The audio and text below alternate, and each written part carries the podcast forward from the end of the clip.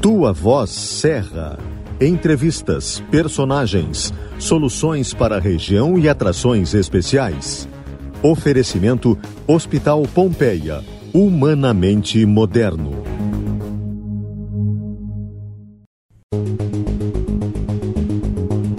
Eu sou Juliana Bevilacqua e este é o quinto episódio do Tua Voz Serra.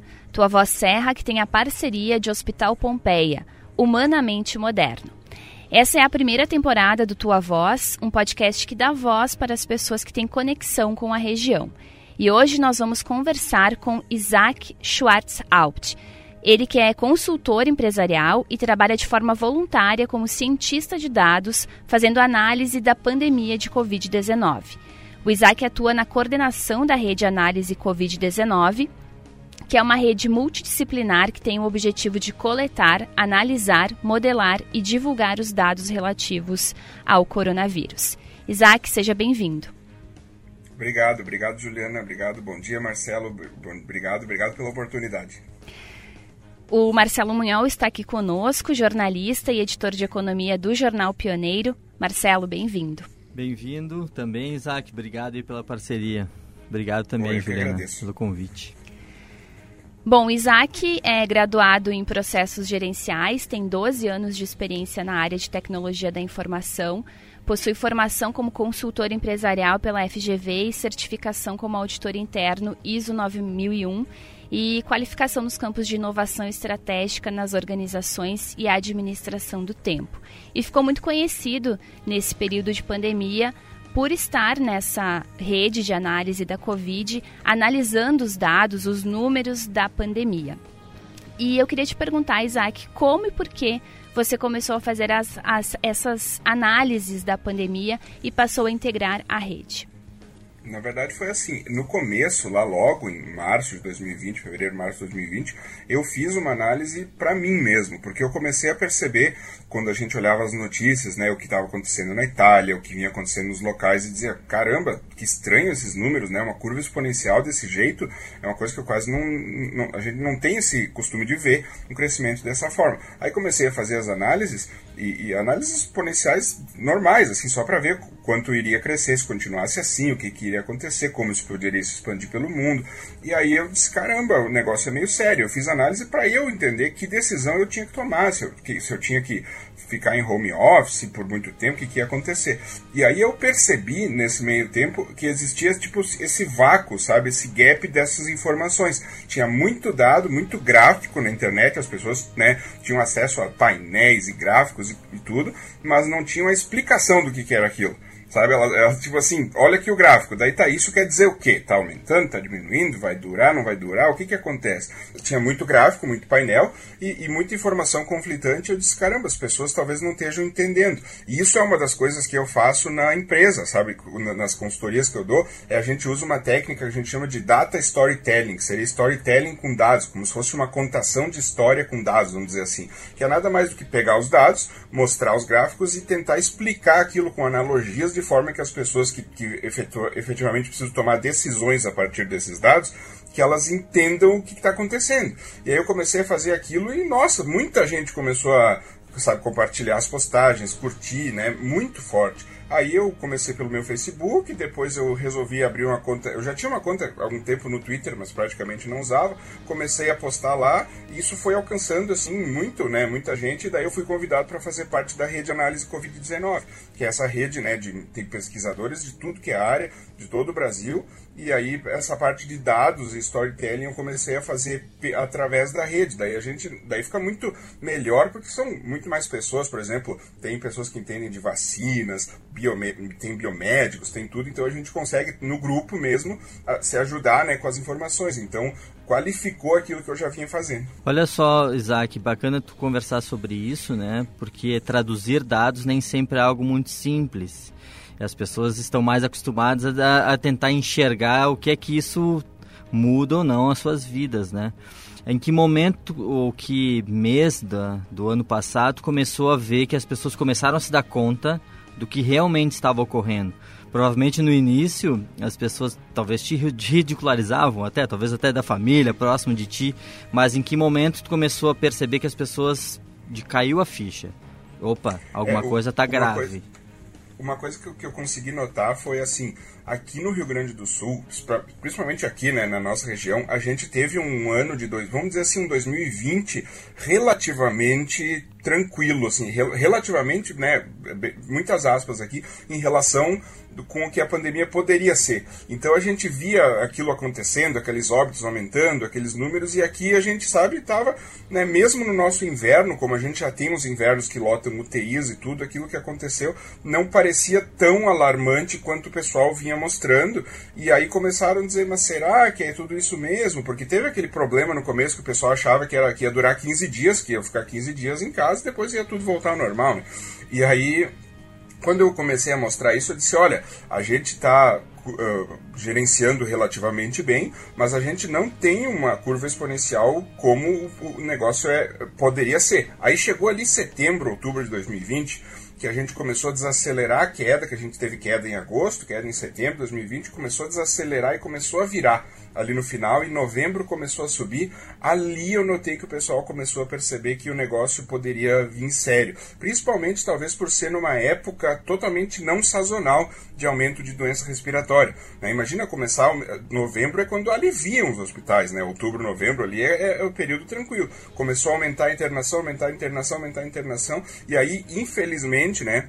eu considero muito tardiamente, a ficha caiu mesmo ali depois do Carnaval 2021 que ali o pessoal per percebeu assim que o negócio ia ser sério mesmo, quando começou as UTIs a lotar de verdade. Isso aqui no Rio Grande do Sul. E aí cada local teve a sua, a sua ficha. Por exemplo, a região norte, o Amazonas, né, quando virou o ano ali, no, na, vocês lembram bem, ali perto da véspera de Natal, eles uh, começaram a ver os aumentos, em que quiseram até tentar decretar um fechamento mais duro, algum lockdown, alguma coisa assim, e a população não quis. Fizeram, uh, né, fizeram passeata, dizendo que não queria, sendo que foi uma decisão erradíssima, porque eles desistiram de fazer uma, alguma restrição de mobilidade que pudesse talvez baixar a transmissão e tiveram aquela falta de oxigênio, aquelas coisas horríveis que a gente viu.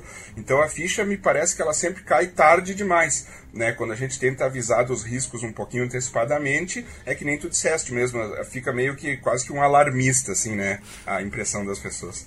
E Isaac, você falava que quando começou a fazer essas análises era uma coisa bem pessoal, assim, para tomada de decisão na, na tua vida, né? Ah, uhum. Que, que medidas, que decisões que você tomou lá no início a partir dessas primeiras análises?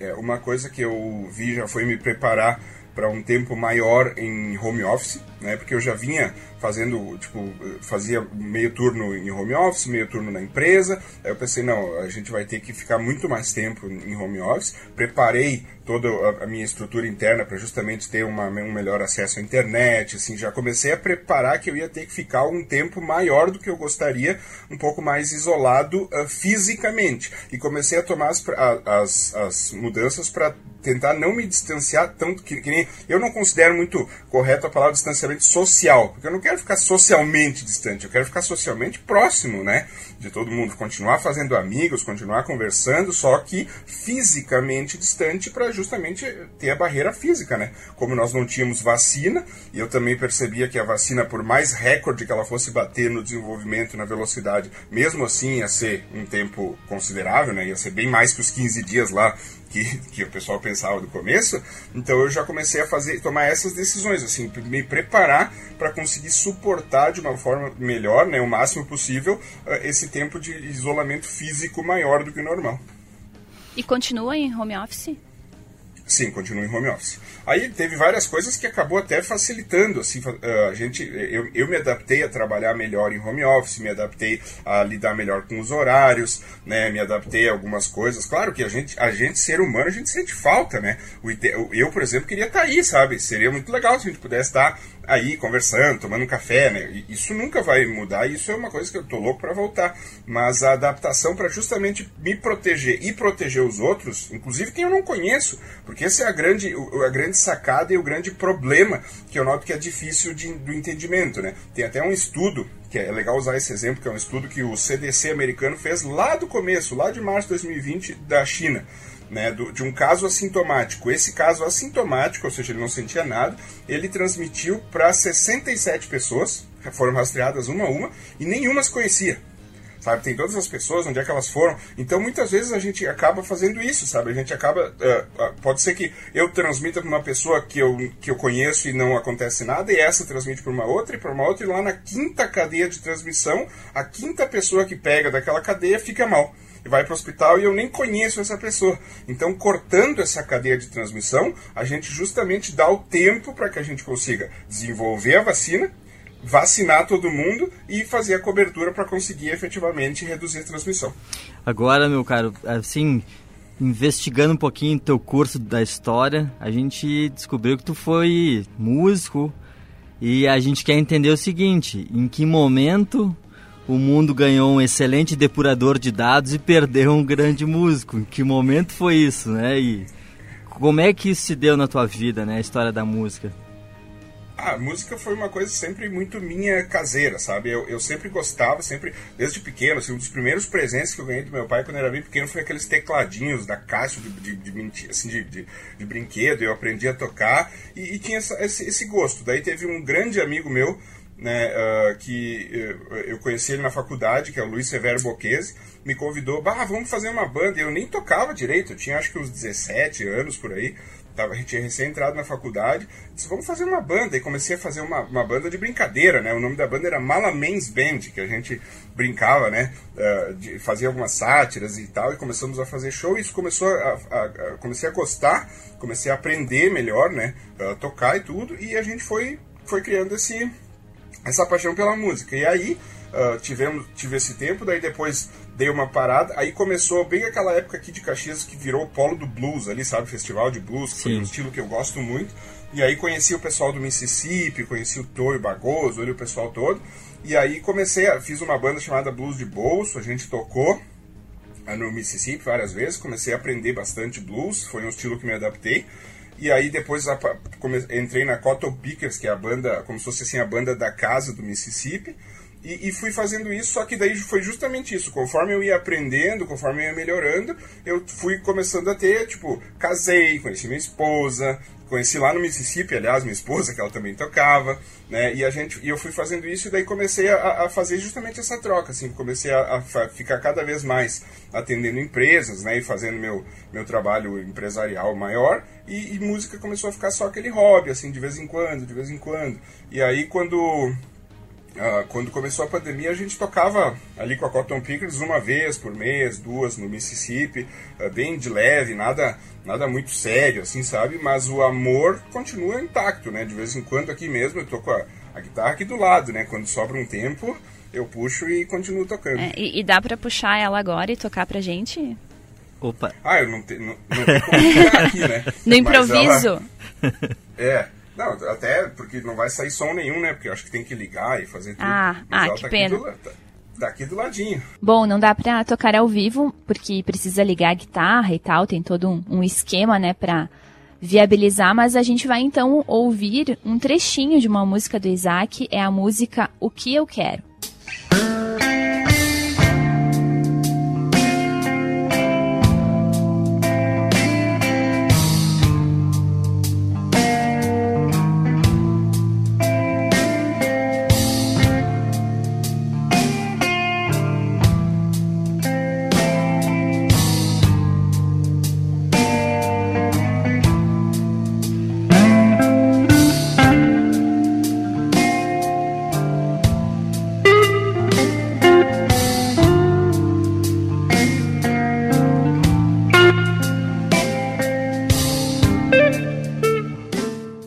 Legal, Isaac, ouvir um pouco do teu som, conhecer o teu trabalho.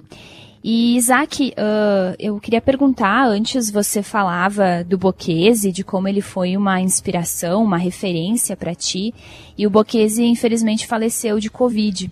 Como foi lidar com essa perda e lidar de uma forma geral com a pandemia? Nossa, foi, foi muito forte, porque justamente assim, foi uma coisa até estranha, porque eu ao, ao fazer aquelas análises que nós falamos no começo, né, que eu fui aprendendo e fui entendendo e fui me preparando, eu também preparei minha mãe, meu pai, sabe, meu padrasto, tentei avisar, o negócio vai demorar mais do que a gente imagina, e cuidando, né, indo atrás das melhores máscaras. Então, ao mesmo tempo que a gente conseguiu se blindar ali no, no eixo familiar, por exemplo, eu não contraí, minha família ninguém contraiu, sabe? Foi uma coisa mais. A gente está se, se, cuidando bastante. Ao mesmo tempo, como eu comecei a ajudar muitas pessoas e falar, eu comecei a receber muitas notícias, informações e conhecer muitas pessoas. Então, uh, foi uma coisa muito forte, assim, ainda é, sabe? A quantidade de perdas que eu, eu, eu tive que, né, não presenciar fisicamente, mas assim, estar tá junto com a pessoa. Né? O próprio Boquese foi uma coisa absurda, porque eu conversava com ele e ele dizia, né, bah, a gente né, tem que trabalhar, não tem como, né, eu estou tentando, daí eu dizia, usa máscara, te cuida, usa essa máscara aqui que é de mais qualidade, né, e, e falava com ele e tal, e daí eu nem fiquei sabendo, assim, não, a gente não conversava todos os dias, né, eu, a, gente, a última conversa que eu tive com ele foi uma, uma, uma, um negócio sobre a pandemia, ele me agradecendo pelo meu trabalho, me dizendo assim, bah, teu trabalho é muito bom, as pessoas te escutam, né, tu ajuda, e eu disse, bah, que legal, que bom, sabe, e daí foi isso, e daí quando veio eu fiquei sabendo pelo, pelo tem o Juliano Mengato, que é um amigo que tocava com nós também, me avisou, ó, o, o Boquê está no hospital, não está bem, e aí quando eu fui, né, foi ali questão de 10 dias, assim, né, e ele infelizmente faleceu, foi uma perda, foi muito forte, assim, porque uh, aquela fase que eu tinha 17, 18 anos e estava aprendendo da, da vida, assim, ele meio que me ensinou quase tudo, assim, não só da música. E daí eu perco justo ele, assim, sabe, para essa doença que eu estou tentando ajudar as pessoas a entenderem melhor, combater, né? Então foi, foi bem complicado, assim, sabe? A, a, eu ainda tô. Talvez eu não sei nem se, se a minha ficha caiu 100%, assim, porque é tanta perda e tanta notícia que a gente recebe, e tanto, sabe, as pessoas, como agora eu tenho um pouco mais de seguidores, né? As pessoas me tiram de muita dúvida comigo, assim, o que eu recebo de histórias e é, é, é, um, é absurdo, assim, sabe? É bem forte. E falando nisso, né, que tu não, até pra ti, tu não sabe se caiu a ficha ou não, de que maneira a gente dimensiona, né? Acho que essa é a palavra. Como é que tu acha que a próxima geração vai dimensionar o que a gente passou pela pandemia agora? Tu acha que essa depuração de dados que vocês têm feito, né, vai contribuir em que sentido para uma melhor interpretação do que, do que foi a pandemia, né? No curso da história, eu falo, né? Não só nesse micro momento que a gente está vivendo. Uhum. É, eu acredito que assim, eh, se a gente for ver justamente usar a história para ver o que aconteceu no passado e pensar o que, que entra para o futuro, a gente percebe que tem bem isso. Assim, eu acredito que a próxima geração vai, vai com certeza usar melhor, vai aprender melhor. A gente está vendo um aprendizado uh, de dados em todas as áreas. O, o jornalismo de dados está cada vez melhor, né? as, as informações estão cada vez melhores. Mas uma coisa que eu tenho um pouco de medo, porque a gente vê esse ciclo se, se, se acontecer várias vezes, é quando essas gerações continuarem avançando e essa ameaça ela começa a ficar distante. A gente viu isso com poliomielite, a gente viu isso com outras doenças assim que eram, eram ameaças ali, que estavam ali, a gente conseguiu através da ciência né, e, de, e de, de muito esforço combater, a gente praticamente zerou, e aí isso deixou de ser uma ameaça tão forte, e aí muitas pessoas nem têm noção do que era né, na, na época antiga essas doenças mais complicadas. E aí o que, que eu, eu tenho esse receio de que isso se perca, sabe? Isso é uma coisa que eu sempre tive muito. Eu digo, a gente tem que manter um legado de longo prazo, né, para que a gente entenda esse monitoramento, entenda como é importante ter não só vigilância epidemiológica, que é especificamente disso, mas um monitoramento do entendimento da informação, o que, que efetivamente está acontecendo. Porque isso, inclusive, ajuda no combate à desinformação, que é um outro problema que vem de, né, de, de, encontro, porque o que a gente vê de, de notícias, notícias, não dá para usar essa palavra, de né, desinformações que vem de, pelo WhatsApp, aquelas coisas assim que a gente tem que todos os dias ficar combatendo, que inclusive é um dos papéis da rede análise Covid, né, é, é, a gente só, só combate isso com essa informação. Então eu tenho uma torcida para que isso, para que esse legado melhore. Eu acredito que na próxima geração vai melhorar, mas eu tenho um pouco de receio de que a gente daqui a sabe? Uh, sei lá, quando eu, se eu viver bastante, assim, tiver lá um bisneto, né, e conte a história da pandemia para ele, ele diga que o que, né, que, que nada, sabe? Porque a gente conseguiu vencer isso, né? Isso é, é uma preocupação que eu tenho, sim. Isaac, a gente conversava, né, antes da, da entrevista, ainda quando a gente estava conversando para marcar essa conversa, uh, que os teus dados, né, essa análise de dados uh, ultrapassou as fronteiras, né? Muitos veículos de comunicação utilizaram os teus dados e, e tu acabou dando entrevista aí para muita gente, né? Como é que foi lidar com isso e ver que esse teu trabalho ganhou uma dimensão tão grande? Sim, nossa, foi uma, é, é, é uma tremenda responsabilidade, porque justamente ao mesmo tempo que eu tenho que, que eu quero e preciso e devo informar e combater a desinformação, eu tenho que qualificar ao máximo a informação para garantir que eu não estou falando, mesmo que sem querer, alguma coisa que não seja correta ou que não esteja uh, bem, bem feito. Então a gente só pode dar uma análise ou falar uma, uma informação quando isso está muito, muito correto. E aí para justamente como a gente tem muitas incertezas, para dar essas entrevistas e conversar sobre tudo isso, foram noites e noites e madrugadas de conferência e olhar de novo, porque não é fácil a gente, por exemplo, vou dar um exemplo prático, né, do que aconteceu ali na uh, agosto, setembro de 2020. Quando eu comecei a ver a desaceleração da queda, ficou muito claro assim. Todos os dias eu olhava e via aquela queda desacelerando e querendo estabilizar e querendo reverter. Daí eu esperei 30 dias. Eu, eu, eu, detectei a desaceleração dia a dia. Eu esperei 30 dias. Daí no trigésimo dia seguido que estava tendo aquele movimento, eu disse, eu vou ter que fazer um alerta, eu vou ter que fazer um post, né, alguma coisa dizendo, gente, 30 tá dias, eh, isso aqui não, não, não é 5 dias, não é um erro dos dados, não é, é, um negócio aqui parece sério. E eu disse, se continuar assim e nada mudar, porque a gente sabe que tanto o nosso comportamento muda como o vírus, né, o agente biológico também muda, mas eu disse, se nada mudar, a gente pode ter lá em pode chegar lá em fevereiro, março, no começo de 2000. Isso eu falei lá em no final do ano, né, 2020. Pode chegar lá em 2021 e a gente pode ter 2.500, 3.000 óbitos dia.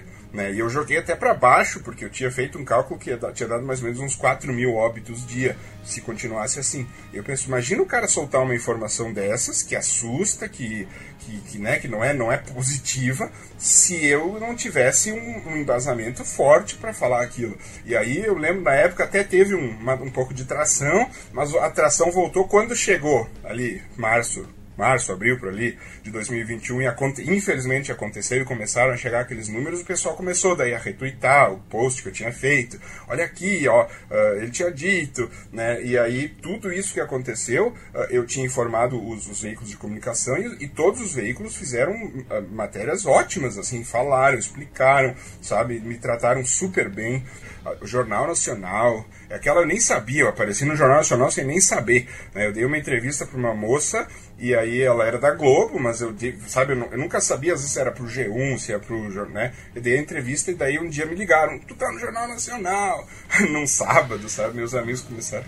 Olha só, a partir dessa repercussão, né, em algum momento tu te sentiu stalkeado, investigado, vasculhado as redes sociais? Em algum momento tu te sentiu talvez ameaçado, né? Excetuando questões ideológicas, mas em algum momento tu te sentiu uhum. ameaçado ou confrontado por causa desse trabalho que tu vinha fazendo, né, com, os, com a depuração dos dados? Não, não diretamente ameaçado, assim, não foi nada forte, mas eu recebi, assim, bastante questionamentos, assim, muita gente, quem é esse Isaac? Da onde saiu?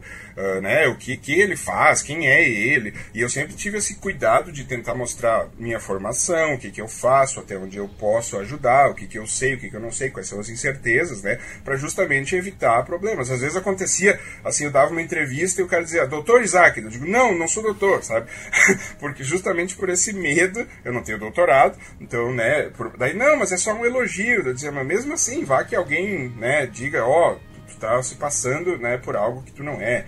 Então eu, eu tinha muito, tive bastante esse cuidado, me preparei bastante para isso, para evitar esses problemas, mas sim, aconteceu bastante questionamento. Eu até eh, um dia eu tentei fazer uma pesquisa no Google no meu nome, né? Que, Sério, faz a pesquisa para ver. Daí, eh, Isaac, quando eu escrevi meu nome, Schwartz, quando eu comecei a escrever, apareceu quem é né? O que faz? É, então, quer dizer, é o que as pessoas estão pesquisando, entendeu? Porque justamente começa a aparecer no jornal, nos locais, e, e é correto delas, da onde está saindo essa informação dessa pessoa. Por isso que eu sempre tento demonstrar o embasamento da minha informação, os dados, as fontes, e, e ela é perfeitamente replicável, né? Não tem nada que eu faça que não seja replicável instantaneamente por qualquer pessoa que possa pegar os dados. Não foi uma coisa que eu tirei da minha cabeça, né? Eu só uh, pego aqueles dados que já existem e transformo aquilo de uma forma mais palatável para que as pessoas consigam entender. Mas sim, né, respondendo a tua pergunta, eu tive esse, esse questionamento. Muitas pessoas falaram: tu nem é cientista, sabe? Porque eu, eu disse cientista de dados, porque cientista de dados é uma, é uma profissão que não necessariamente tem uma formação, não precisa ser formado em ciência de dados, né? basta fazer análise de dados. Tem, tem grandes cientistas de dados brasileiros que ganharam prêmios internacionais, inclusive, que não têm formação, e são gênios. eu, eu eu, inclusive, é, são meus ídolos assim de, de, análise de dados, mas eu tive esse problema. O pessoal reclamou, dizendo que eu não era cientista, sabe? E eu dizia, tudo bem, eu tiro, né? Tiro a palavra, peço desculpas, né? Mas eu digo, ó, todos os dados estão aqui, então são todos replicáveis. Inclusive, quando acessam o painel que eu fiz, eu criei um painel né, que é acessível para qualquer pessoa na, na, internet, que justamente mostra os dados de uma forma um pouco mais fácil de entender. E nesse painel já tomei todo esse cuidado de botar a fonte, como citar, de onde veio os dados, se a pessoa quiser clicar, se ela quiser baixar o arquivo, se ela quiser fazer tudo ela, tá tudo aberto. Eu inclusive dou o arquivo do fonte do painel, se a pessoa quiser usar, sabe, para justamente evitar problemas de, de que eu possa, inclusive como até uma, a gente chama de peer review, né, que é uma análise dos pares. Inclusive, ó, analise, se achar algum um erro, alguma coisa que eu fiz, por favor, me avise, né? Uh, então eu tive esse cuidado, porque eu vi isso acontecer muito com outras pessoas também, né? Que as pessoas às vezes aparecem, ganham tração e às vezes uh, falam desinformações. Então é uma responsabilidade tremenda, eu tenho que tomar muito esse cuidado.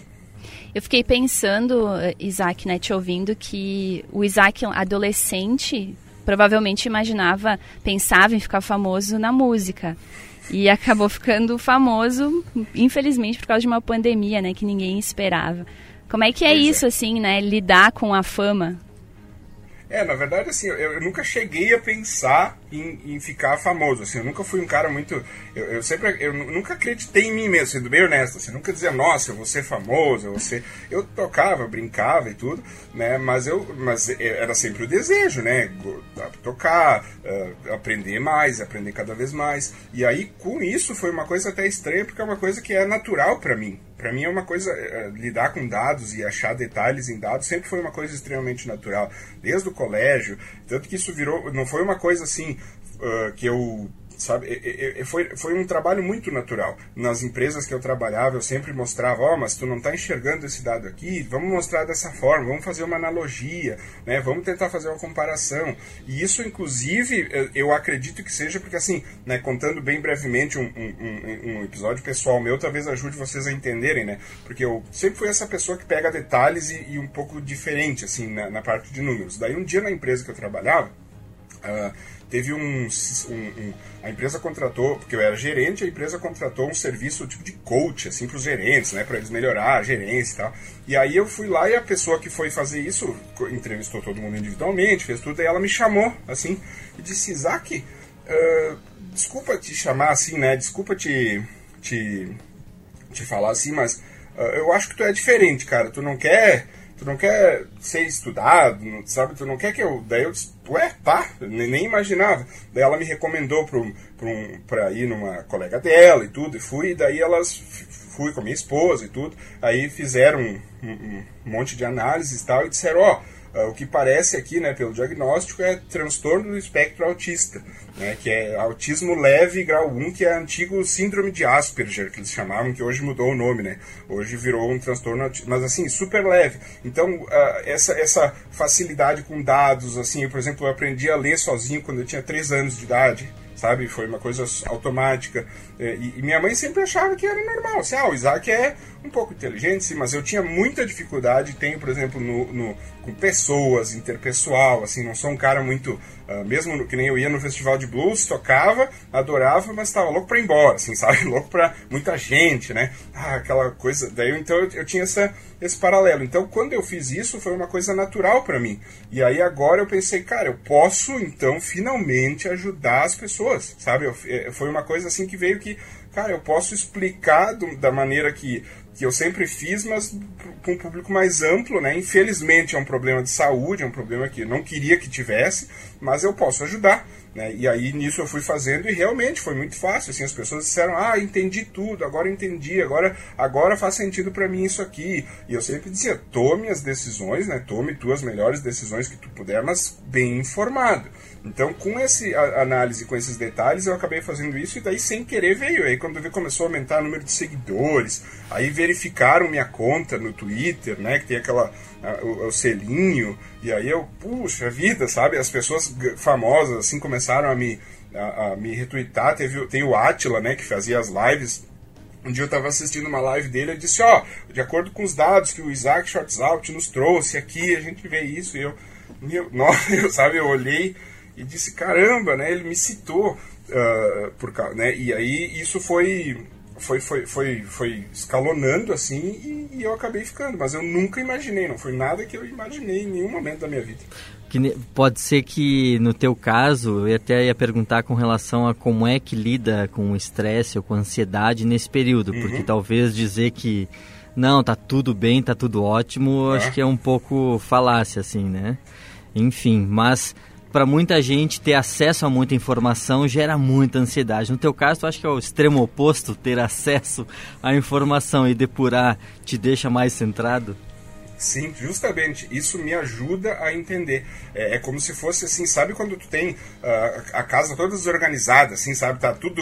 E aí tu não, calma, vamos botar tudo no lugar, vamos botar os garfos aqui, as facas, sabe? Ajeita a cozinha, ajeita tudo. Ah, daí dá aquela sensação de agora eu entendo, né? Agora eu tô com calma. É mais ou menos isso em relação aos dados. Quando eu faço essa organização e esse ajuste, transformo aquilo de uma maneira mais fácil, dá quase que um alívio e não uma ansiedade, justamente por conseguir entender os dados, justamente por conseguir né, uh, ter essa clareza. E aí eu pensei, pode ser que tenham mais pessoas que tenham o mesmo problema.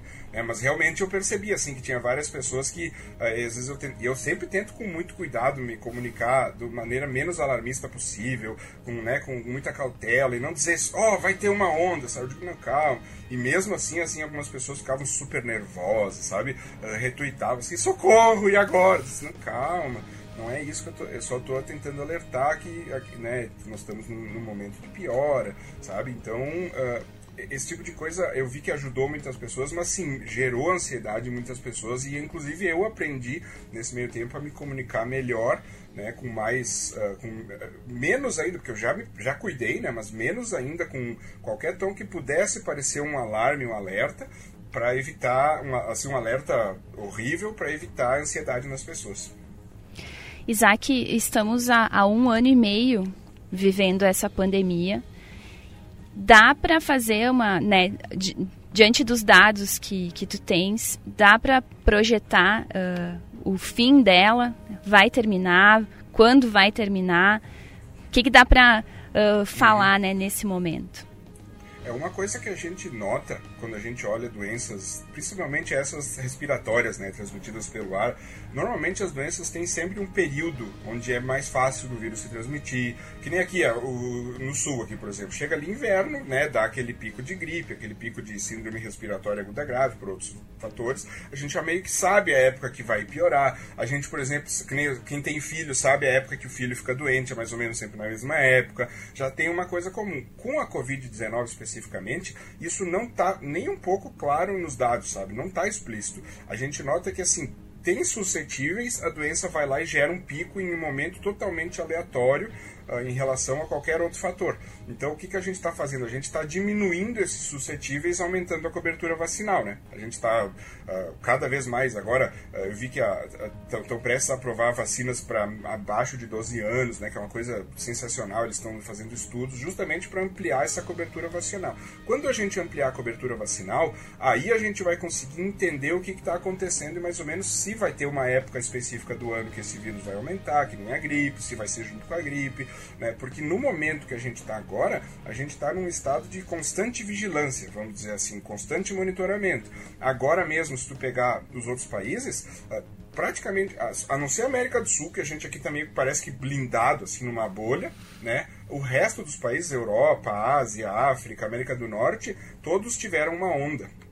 É bem forte agora, depois da vacinação, inclusive, né? Uh, e essa onda demorou bem mais. Por quê? Porque uh, é como se a vacina fosse essa proteção extra. Então, o vírus, antes ele tinha facilidade, bastava as pessoas uh, entrarem em contato entre si e transmitirem. Agora, além do nosso aprendizado desse ano e meio de máscaras e, e, e todas as medidas, a gente está vacinando cada vez mais, então o vírus está enfrentando dificuldade. Mesmo assim, ele está gerando ondas, né? Ondas Estados Unidos, mesmo nos melhores estados, porque tem estados dos Estados Unidos que eles estão com uma cobertura baixíssima vacinal, eles não usam máscara, é horrível, mas tem estados que sim, que estão com cobertura mais alta e mesmo lá tiveram ondas, né? O Reino Unido, uh, vários países da Ásia, enfim, Aqui a gente pode ainda ter uma onda, eu acredito que recordes, aqueles recordes, aquelas curvas exponenciais a gente não tenha mais, a não ser que, claro, o vírus altere por alguma coisa que a gente ainda não tem conhecimento, né? Porque o vírus é super novo, né? A gente uh, recém está em, em contato com ele,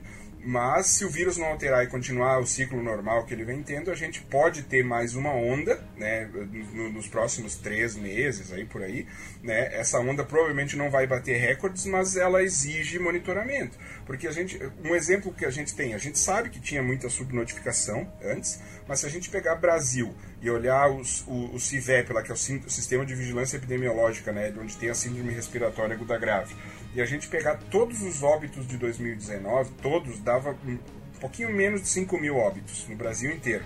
Vamos, a gente sabe que tem subnotificação, vamos supor que fosse, sei lá, quatro vezes mais. Vamos, né, vamos passar de 5 para 20 mil óbitos para estimar uma subnotificação. Mesmo assim, a gente hoje está tendo em torno de 500 por dia só de Covid-19. Hoje entendeu? Então, eh, para atingir esses, esses 20 mil, que seriam quatro vezes mais o que a gente tinha no, patamar pré-Covid, eh, a gente faz isso em um mês. Né? Então, isso é, é, é, uma, é uma coisa extremamente complicada. A gente tem que ir com calma ainda e a gente tem que estar, tá, assim, eu, a analogia que eu uso é como se fosse o, o semáforo, a gente está na luz amarela. Sabe quando está de madrugada e tem um amarelo piscante, assim? A gente tem que parar, olhar para o lado e, e, não sair acelerando como se estivesse tudo livre, porque a gente está nessa fase, a gente está reduzindo, mas como a gente pode ter essa nova onda que a gente viu em todos os países, praticamente todos é, teve essa onda pós-vacinação, a gente pode ainda ter uma estabilização no número de óbitos muito acima do que a gente gostaria. Então, o momento agora é assim: o que, que eu acharia válido? A gente ir entendendo como funciona a transmissão e tendo sempre cautela. Não liberando geral, assim, dizendo, ó, oh, acabou, sabe? Agora é, é, virou, que nem o pessoal usa o termo de endemia, né? Endemia é justamente como uma doença está tão adaptada na nossa sociedade que ela não causa nenhuma disrupção na sociedade. E hoje a Covid-19 causa, e bastante. A gente tem muitas internações hospitalares ainda. A gente está tá nos menores números de 2021. Né? Se tu olhar desse jeito, tu diz, ah, legal. Só que o 2021 foi tão absurdo que mesmo os menores números de 2021 ainda é cinco vezes maior que o patamar pré-epidemia. Então, assim, não dá pra gente cravar que acabou, gente, mas uma coisa que a gente tem muita, cada vez mais consenso e mais certeza de que provavelmente recordes e, e curvas exponenciais, aquelas coisas a gente não tem mais, só que a gente não pode relaxar, porque senão a gente resolve no curto e médio prazo, né? Aí baixa a cobertura vacinal, de novo, daqui a um ano, dois, achando que está tudo ok, o vírus aprende a lidar com isso, faz uma mutação, e quando vê tem uma nova onda de Covid, sei lá, em 2024, e a gente é pego de surpresa. Então, acho que o monitoramento daqui para frente vai ter que ser constante, sabe? O, a vigilância epidemiológica vai ter que ser algo, ah, alguma coisa que a Ásia já faz há muito mais tempo, tempo, a gente vai ter que começar a fazer meio que natural no mundo daqui para frente. Isaac Schwarzhaupt, espero ter pronunciado corretamente o sobrenome. uh, cientista de dados, membro da rede análise Covid-19. A gente não falou, mas é caxiense, nascido no Pompeia. E Isaac, muito obrigada pela tua participação, por falar um pouco do, mais do teu trabalho, né? A gente já uh, te ouve com uma certa frequência, mas hoje a ideia era conhecer um pouco mais, né? Saber quem é quem é o Isaac que as pessoas procuram no Google. Obrigada, Isaac, pela tua participação aqui no Tua Voz Serra. Obrigadão, Isaac, valeu. Eu que agradeço. E conhecer, que nem a Júlia falou, né? Conhecer quem é o cara por trás dos dados, das informações. Uhum. Valeu, abraço. Marcelo Munhol, jornalista, editor de economia do Jornal Pioneiro. Obrigada também pela participação, por dividir os microfones aqui comigo. Eu que agradeço, Júlia. Muito obrigado. Hein? Tua Voz Serra vai ficando por aqui. Tem edição de Adão Oliveira e o oferecimento, a parceria de Hospital Pompeia Humanamente Moderno.